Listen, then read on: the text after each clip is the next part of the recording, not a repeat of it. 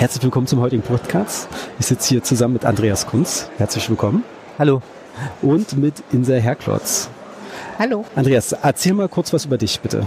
Ja, ich bin Zahntechniker, arbeite in Berlin, habe eine gute Ausbildung bekommen, war in Freiburg, bin in Frankfurt geboren, bin von einem ganz großen Labor über High-Quality-Labore, über die Universität in Freiburg bin ich sozusagen nach Berlin gekommen, habe da fast zehn Jahre lang im Praxislabor gearbeitet, kenne halt sozusagen die Zahntechnik natürlich von ja, ich sag mal Zehnkampf der Zahntechnik. Das heißt, wir machen alles von großen Blatthardarbeiten bis auch zur Vollkeramik.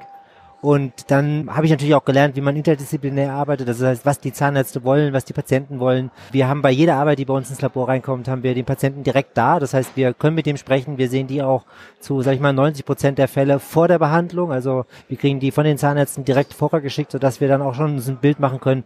Wo wollen wir hin? Wie können wir den Patienten mitnehmen? Was sind die Ziele des Patienten? Was sind unsere Ziele? Was muss ich dem Behandler sagen, was wir brauchen und so weiter und umgedreht auch. Sehr schön. Insa, du bist auch in der Charité und kannst dann somit äh, direkt mit Andreas zusammenarbeiten? Genau. Also ich arbeite in der Charité in der Abteilung für Prothetik, habe selber aber auch einen Fachzahnarzt für Oralchirurgie, also ich implantiere auch viel und arbeite mit Andreas seit circa wie vielen Jahren? Zehn Jahren?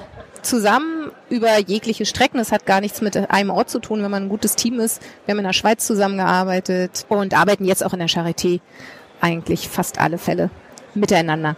Vom Ästhetikfall über die Implantologie, über Full Mouse Reconstruction. Das ist natürlich jetzt ganz gut an der Charité, weil da haben wir natürlich keine Limitationen. Das heißt, da können wir uns eigentlich unser Behandlungskonzept selber stricken. Und das macht eigentlich besonders Spaß, ne, weil man da nicht so jetzt auch wirtschaftliche Limitationen hat, sondern dass man gucken kann, okay, wie, wie ist denn das Endergebnis? Was wollen wir da erreichen? Was macht Sinn? Ne? Wo bauen wir welches System auch da ein? Na, und wir haben, was ich wichtig finde, jegliche Ideen, auch digital, bestimmte Versorgung oder Kombination, wie wir uns das überlegen, dass man die überprüfen kann. Wir sind jetzt gerade groß dabei, dass man letzten Endes die Versorgung scannt, hinterher guckt, was hat man für, welche Abrasionen sind vorhanden, sowohl wenn man es langzeitprovisorisch trägt, als auch jetzt Vollkeramik, gerade bei Bruxern. Das ist so das, was man natürlich in der Universität viel besser abbilden kann als in der Praxis. Oh, Vollkeramik bei Bruxern ist ein so spezielles Thema. Also ich habe halt, ich habe halt zusätzlich noch, da ich Präsident bei der ERTD bin, also European Association of Dental Technology, habe ich sehr viel auch mit den Werkstoffgrundlagen zu tun und ähm, kriege halt da auch viele Materialinfos. Ich arbeite auch mit der Uni, also mit der LMU zusammen in München. Ich denke, es ist so ganz, so ganz wichtig, dass man universitär vernetzt ist dass man auch in die Zahntechnik ein bisschen mehr Wissenschaft reinbringt, weil wir sehen halt auch, dass halt die Zukunft der Zahntechnik auch in den Werkstoffen liegt. Sieht man auch hier bei der IDS, dass man äh, sehr viele neue Werkstoffe hat. Wie werden die verarbeitet? Wie werden die, was muss man einhalten? Wie werden die befestigt? Und all diese Fragen, die sind, die werden immer mehr wichtig als, als es früher mal war. Da gab es nicht so viel Werkstoffe und nicht so viel Anwendungstechnik und seitens der Zahnärzte ist es genauso dass wir auch überlegen müssen, wann muss der Zahnarzt welches Material einsetzen und wie geht er damit um. Und das ist, glaube ich, mehr und mehr einfach auch bei euch auch eine Frage. Ja, vor allem für uns ist wichtig, aber ich glaube, es ist auch für jeden Zahnarzt wichtig, dass dadurch, dass die Vollkeramik mittlerweile ja so einen großen Bereich abdeckt, dass die Langfristigkeit auch besteht. Ich glaube, da sind wir in der Universität gar nicht so gehalten wie der Praktiker selbst. Dem wichtig ist, dass der Patient wirklich langfristig stabil versorgt ist mit seiner Keramik und welche Keramik ich wähle und wie wird sie vorbereitet. Ihr habt ja auch gerade einen Fall präsentiert zusammen. Du äh, scheinst ja viel Lisi zu benutzen. Gibt es da irgendwas, was jetzt zum Beispiel ein Zahntechniker beachten muss, der selber vorher noch nie Lisi benutzt hat? Naja gut, es ist ja so, du musst, wenn du über Lisi sprichst, sprichst du ja eigentlich dann auch über Lithium-Disilikat. Ne? Und das ist halt diese Werkstoffgruppe. Das heißt, da muss man halt wissen, dass man das Material ätzen kann im Vergleich halt zu Zirkonoxiden. Und wenn man was ätzen kann, kann man es eigentlich auch besser befestigen. Limitation ist natürlich dann bei diesen ganzen Lithium-Disilikaten, dass man natürlich durch diese Materialfestigkeit, die nicht sozusagen wie erste oder zweite Generation Zirkonoxid äh, fest ist, muss man natürlich auch eine Materialstärke einhalten. Und ich glaube, das Wichtigste ist heute in der Vollkeramik, dass man erstmal versteht, wie dick das Material sein muss, damit man, damit es halt in sich stabil ist. Und dann hat man natürlich eine mega Auswahl an Pressrohling und Farben. Und da muss man natürlich gut gucken, welchen, welche Farbe hat der Untergrund, wie, in welche Richtung soll die Farbe gehen und wie viel Materialstärke habe ich zur Verfügung, dass ich das Material nutzen kann. Und bei dem Lisi-System ist es halt so, wir haben halt verschiedene äh, Transparenzstufen. Das heißt, wir haben MT-Rohlinge, wir haben LT-Rohlinge, wir haben auch MO-Rohlinge. Das heißt, wir müssen gucken, okay, mit welchem Pressrohling können wir was ersetzen oder was ganz Transparentes. Wir haben auch noch ähm, HT-Rohlinge. Dann ist es halt wichtig, so wie aber bei den Lithium-Diesel-Karten auch, dass man halt guckt, welche Farben habe ich, finde ich vor, welche Transluzenzen und dann geeignet das richtige transparente Material einzusetzen. Also ich glaube, man diskutiert in der Zahntechnik mehr auch, dass man überlegt, wann nimmt man jetzt ein monolithisches Zirkonoxid und wann nimmt man vielleicht ein monolithisches lithium Lithiumdisilikat. Ne? Und das hängt halt erstmal von der Befestigung ab und von der Materialstärke. Ja, und gemeinsam auch zu besprechen, das ist ja das, was weswegen wir wirklich so viele Teamvorträge machen, vorher zu besprechen, was habe ich für eine Grundlage, dass ich Andreas letzten Endes schon mitteile, wenn ich, kann ich das überhaupt adhesiv einsetzen oder müssen wir konventionell einsetzen? Und danach entscheidet sich ja letzten Endes auch die Schichtstärke, dass wir schon gemerkt haben in der täglichen Praxis, die Schichtstärken, diese Festlegung, die ist ja nicht mehr so fix, dass man die, diese Schichtstärken kann man schon untergehen, wenn man es wirklich ab, absolut adhesiv auf Schmelz befestigt. Und das ist natürlich ganz wichtig, dass der Zahnarzt-Zahntechniker miteinander arbeiten, dass ich weiß, gut, welche Schichtstärke kannst du arbeiten und wie muss ich das dann einsetzen und vorher schon besprechen kann, habe ich den Schmelz überhaupt an dem Zahn, um das dann adhesiv einzusetzen? Oder müssen wir halt eine höhere Schichtstärke gewährleisten? Das heißt, ich muss mehr wegpräparieren. Also diese Info, dieser Informationsfluss ist halt, finde ich, gerade bei der Vollkeramik im Gegensatz früher zur Metallverarbeitung, wo es eigentlich letzten Endes die Fehlerquote nicht so hoch ist in der Anwendung in der Vollkeramik viel wichtiger. Und gerade bei Lithium-Dieselikat, also wir zum Beispiel an meiner äh, Universität setzen, jede Einzelkrone wird bei uns mit Lithium-Dieselikat versorgt. Also ist eigentlich der Standard, die Standardversorgung. Und da muss man schon sehen, wie man das Material verwendet, dass es auch auf Langzeit stabil bleibt. Also wenn du jetzt nochmal, du hast dir die Benefits angesprochen von Lisi, wenn du dann in die Benefits schaust, dann sind es eher Details, wo du sagst, okay, das, das lässt sich halt im Randbereich sehr dünn gummieren, du kannst es sehr schnell ausbetten, bist vielleicht schneller im Bereich als in, in, im Vergleich zu anderen Herstellern. Also sind dann eher in der Fertigung Details, die da Unterschiede machen, aber das ist so, was das Wichtigste ist ja, dass das Material ja haltbar ist, dass es über fünf, zehn Jahre halt funktioniert und hält. Da braucht man auch Langzeitstudien, Langzeiterfahrung. Die hat man natürlich mit Lisi noch nicht so, wie jetzt vergleichbar mit anderen Herstellern, die schon seit zehn Jahren auf dem Markt sind. Aber wir haben jetzt wir haben es jetzt seit Anfang an ja sozusagen in der Mache und da haben wir eigentlich sehr gute Ergebnisse. Manchmal hat man auch im Labor auch bei der Fertigung Cracks oder so, ne? Und da siehst du schon auch in diesen, wenn es halt mal in den Grenzbereich geht, da, kannst du ja erst sehen, ob Materialien, wie, wie weit die im Grenzbereich funktionieren und auch vergleichbar sind. Und da siehst du auch bei Lisi, dass es halt auch im Grenzbereich ein richtig gutes Material ist, ähm, wo man jetzt vielleicht bei einem anderen Material einen Sprung gekriegt hätte, aber nicht aufgrund, dass es jetzt Lithium-Disikat ist, sondern dass man halt was dickes, dünnes hat, dass man das dann schon irgendwie auch ausreißt, also physikalisch gesehen. Das sind dann vielleicht manchmal auch Dinge, die nicht unbedingt freigegeben sind, aber da siehst du halt auch, wo Materialien nicht funktionieren. Da kann man nur sagen, dass es einfach ein gutes Material ist. Ja, ich finde, für mich ist halt die Ästhetik ja sehr wichtig.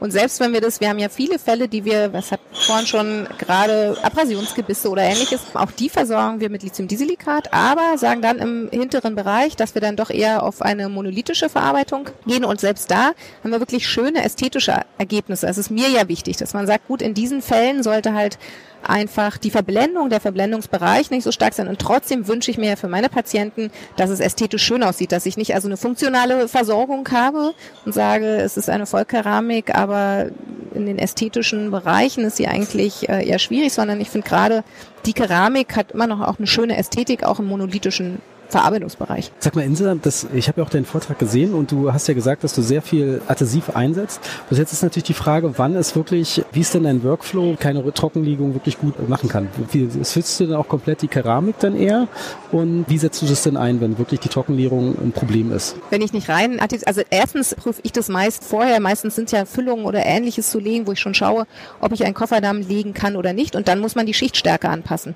Dann muss man letzten Endes sagen, gut, wenn man nicht adhesiv einsetzen kann, dann braucht braucht man halt eine höhere Schichtstärke, man muss retentiv präparieren und dann ähm, würde ich eine Krone. Dann wird man, also letzten Endes für mich ist es so, das gibt sicherlich unterschiedlich, wenn ich mit einem selbstadhesiven äh, Befestigungskomposit einsetze, dann lege ich relativ trocken. Also ich brauche keine absolute Trockenlegung. Gibt auch Kollegen, die das machen. Ich finde das bei einer Kronenpräparation, jeder, der jetzt als Zahnarzt arbeitet und Equigingival eine Krone präpariert, finde ich schwierig, das unter einem Kofferdamm trocken zu legen. Also ich habe eine relative, also mit Retraktionsfäden. Dann kann man die Keramik auch so einsetzen. Okay, aber jetzt mal, du fragst, gehst du denn auch eher auf ein Zirkondioxid in dem Fall Nein. Äh, oder bleibst du im Lisi-Bereich? Ja. Okay. Und also was? Zirkon, muss ich ehrlich sagen, ist für mich, also die einzige Variante oder der einzige Einsatzort ist die Brücke.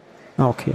Das, das ist ja spannend. Also wir sind sonst eigentlich komplett im Lithium-Dieselikat ja, oder die Implantatversorgung, aber auch da sind wir, also arbeite ich ja eigentlich, ja, Andreas und ich arbeiten ja immer zusammen und wir haben auch im Implantatbereich dann eine Sinterverbundkrone. Das heißt also, die Oberfläche ist wieder ein Lithium-Dieselikat. Also ich mag Zirkonoxid monolithisch in der Kaufläche überhaupt nicht. Wir haben ja jetzt hier auf der Messe kriegen wir ja gerade die nächste Generation von Zirkonoxid vorgestellt, also eine Hybride aus verschiedenen Generationen von Zirkonoxid. Das Problem ist aber, dass die Oberfläche ja auch nochmal viel fester ist als vergleichbar jetzt zum Beispiel ähm, bei dem Lithium-Dieselikat. Und das ist eine Frage, die wir wissenschaftlich auch nicht so beantwortet haben. Ne? Wie, wie, wie hart muss halt so eine Oberfläche vom Zahn sein? Auch bei der Implantatprothetik sind da feste oder harte Silikone halt wirklich gut oder nicht? Wir haben halt klinisch sehr wenig Studien, Datenlage, die uns einfach zeigt, wie weit das Zirkonoxid halt monolithisch in der Kaufläche einsetzbar ist. Und das sind halt wir eigentlich mal, sage ich mal so, mit der mit der Lithium-Diesel-Card-Variante im Grunde genommen auf dem richtigen Weg, wo wir einfach mehr Daten da auch haben, über hm. längere Zeit auch. Ja, super spannend. Also, aber jetzt nochmal, nur weil du es noch nicht er erwähnt hast, womit setzt du ein, wenn du es nicht adhesiv einsetzen kannst? Nimmst du denn ein Glasionomerzement? Der Fall ist relativ selten. Ich überlege wirklich, wann ich das letzte Mal ein Glasionomerzement mit Glasionomer, weil relativ bekomme ich es eigentlich immer trockengelegt. Okay. Mit Retraktion. Also, also anders, nee, andersherum gesagt, ich glaube, der Weg ist eher, wie bereite ich das vor? Mhm. Also bei mir ist es halt so, dass wenn ich präpariere, also das letzten Endes das Weichgewebe hat eine biologische Breite, ist ordentlich gearbeitet. Das heißt also, dass das Weichgewebe dem standhält, dass es auch relativ trockengelegt werden kann. Also diesen Fall, den typischen Praxisfall, dass man sagt, an der Stelle ist es jetzt zwei Millimeter subgingival, die biologische Breite ist nicht vorherrschend und damit bekomme ich es dort nicht trocken, den habe ich nicht. Dann muss man mit einer chirurgischen Kronverlängerung oder ähnlichem arbeiten. Das heißt, also wir sind halt konsequent in der Umsetzung. Das heißt, das heißt, wir haben ja auch das, das Behandlungskonzept, dass wir sozusagen nicht an einem Tag sozusagen die alten Kronen runternehmen, präparieren und abformen, so wie viele das ja auch machen. Das heißt, da haben sie ja wirklich das Problem, dass halt das ganze Weichgewebe halt gereizt ist oder noch, noch vorgeschädigt ist. Wir arbeiten ja so, dass wir sozusagen das machen und dann machen wir erstmal Provisorium, das Weichgewebe halt aus. Wir gucken, dass es stabil bleibt, dann ist auch die komplett die Entzündung raus, es blutet nicht mehr und dann können wir eigentlich ganz normal abformen und so dementsprechend auch einsetzen, weil wir einfach trockene Gebiete haben. Das hat eigentlich was mit dem ganzen Behandlungskonzept zu tun. Ne, und klar, natürlich, wenn Kollegen natürlich das, die Hauruck-Aktion machen, alles an einem Tag, dann müssen sie natürlich vielleicht ein Glas mehr Zement benutzen, weil sie dann natürlich dann im absolut feuchten Milieu einsetzen.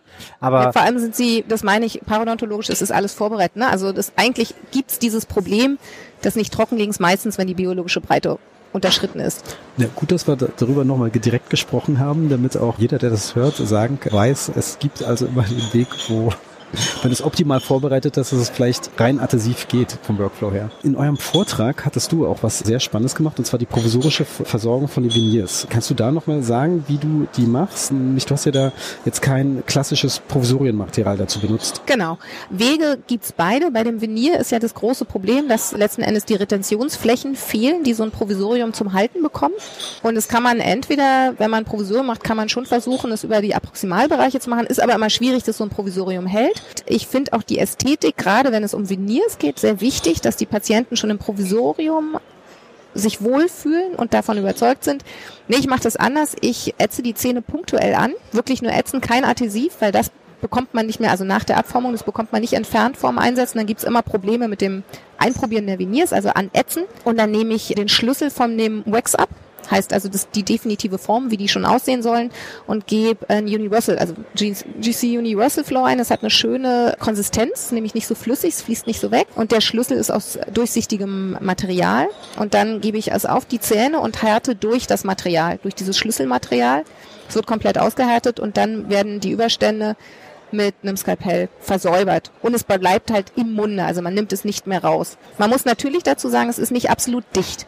Also fünf Wochen funktioniert es nicht, dann sieht man irgendwann mal so kleine dunkle Ränder. Aber das lässt sich ähm, ganz einfach reinigen und da ich die sowieso meistens also wir die vorher nochmal die ganze Präparation ordentlich reinigen, ist das kein Problem. Und der Schlüssel muss halt auch exakt passen. Mhm. Ne? Das Problem ja, genau, ist, das ist auch meine nächste Frage. Wenn der Schlüssel nicht passt, dann äh, läuft halt das Material sozusagen auf die Gingiva und du kriegst es ja da nicht abgenommen, sondern du musst es ja dann im Mund mit dem Skalpell oder mit einer dünnen Fräse zurechtschleifen. Und wenn du natürlich große Überschüsse hast, dann ist es natürlich keine, die direkte Technik, keine so gute Technik, ne? weil man muss schon ein bisschen präzise arbeiten dann auch und ordentlichen also, Silikonschlüssel haben. Gibt es da irgendwelche Tipps und Tricks, die, die man irgendwie mitgeben kann bei diesem Silikonschlüssel? Also ein guter, ein guter Tipp ist auch, dass man den Silikonschlüssel sozusagen auch an der Papillengrenze entlang abschneidet. Dann hat der, der Zahnarzt nochmal die Möglichkeit, auch das nochmal exakt wegzumachen, dann auch, dass wenig Überschuss da ist. Und dann funktioniert es mit der Entfernung eigentlich besser. Ne? Wenn man einen gutes, guten Abdruck bekommt, ein gutes Wechsel machen kann, dann funktioniert es auch ohne diese Führung ganz gut. Aber sozusagen so einen gilantenförmigen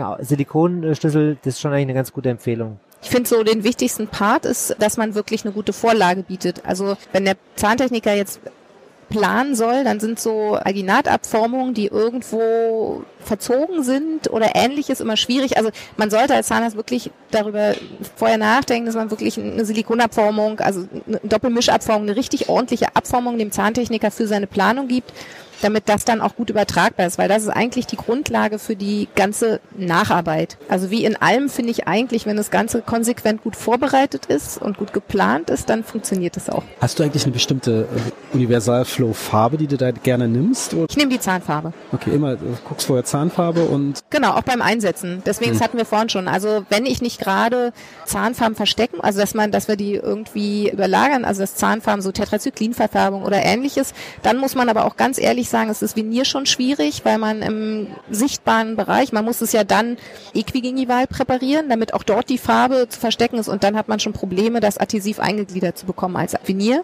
Dann sollte man auch über das Venier immer mal kurz nachdenken, ob das dann das äh, richtige Mittel der Wahl ist. Aber meistens ist es so, dass ich die Zähne vorbleache. Wenn die Zahnfarbe nicht passt, bleache ich die Zähne erst und dann wird das Venier auch in fast Zahnfarbe hergestellt und wir setzen mit der Zahnfarbe auch ein, also mit der Stumpffarbe. Ich fand übrigens auch sehr spannend bei eurem Vortrag, dass ihr direkt auch gesagt habt, dass ihr, wenn ihr etwas zementiert, zum Beispiel ein Venier, das in 80, 90 Prozent mit einem transparenten äh, Kompositzement macht. Und du hattest dann auch erwähnt, dass es da sogar Untersuchungen gibt, dass es eigentlich gar keinen Sinn macht, irgendwas anderes zu nehmen. Na Heito, der hat es mal untersucht an der Schichtstärke. Also er hat sich die, Vers die Versorgung, der hat sich ein Unterschichtungssilikon genommen, das ist ja blau meistens, also was man zum Unterschichten auch nehmen kann, und hat damit die Veneers unterschichtet. Und hat dann geguckt, wie viel Schichtstärke an Veneer habe ich, damit ich überhaupt, und blau ist ja nochmal was anderes als jetzt zum Beispiel eine A2, ein Unterschied A2 oder A3, dass ich das Material noch sehe. Und der Unterschied ist halt wirklich gering. Ich weiß, es hat jeder diese Einsatzfarben. Ich habe damit schon Probleme, wenn man mit der Einsatzfarbe was verändern möchte. Dann ist die anders als der Stumpf oder als das Venier. Genau. Und das heißt, ich sehe diese Farbe am Rand. Ein Venier ist aber immer supragingival, also zumeist supragingival präpariert. Das heißt, ich sehe die Farbe genau an der Stelle, wo ich sie nicht sehen möchte.